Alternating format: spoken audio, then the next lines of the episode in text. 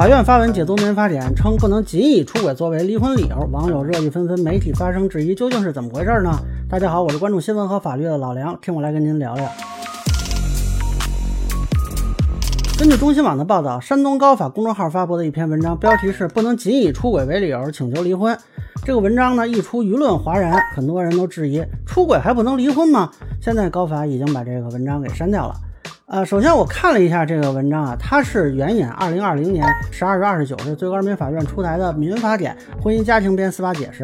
那根据这个司法解释，出轨是不符合同居的标准，而同居是离婚的理由之一。那么这篇文章就得出一个结论，说出轨不是请求离婚的理由。这个说法成立吗？关键就在标题的这“仅以”两字啊，也就是有这么一种极端的情况，你去法院要求离婚啊，只说了一句他出轨了，然后就再也不说话了。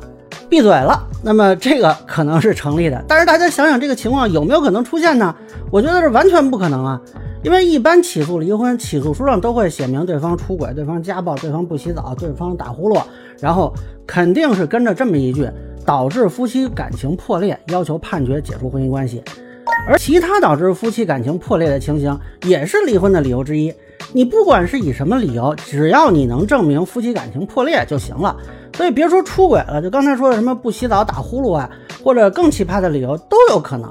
而现实中呢，法官如果审理案件，也会询问对方感情是否破裂。如果这个法官就只是因为起诉书只写了出轨作为理由就判决不离婚，那我认为这个法官是不负责任的，甚至有故意刁难当事人之嫌。啊，我不太相信山东高法的法官就这个水平，这应该是不太可能的。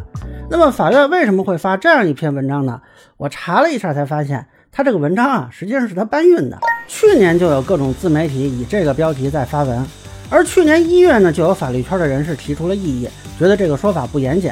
但是大家也可以想见嘛，各路自媒体营销号他没得发，发什么呀？所以啊，都在转发这个。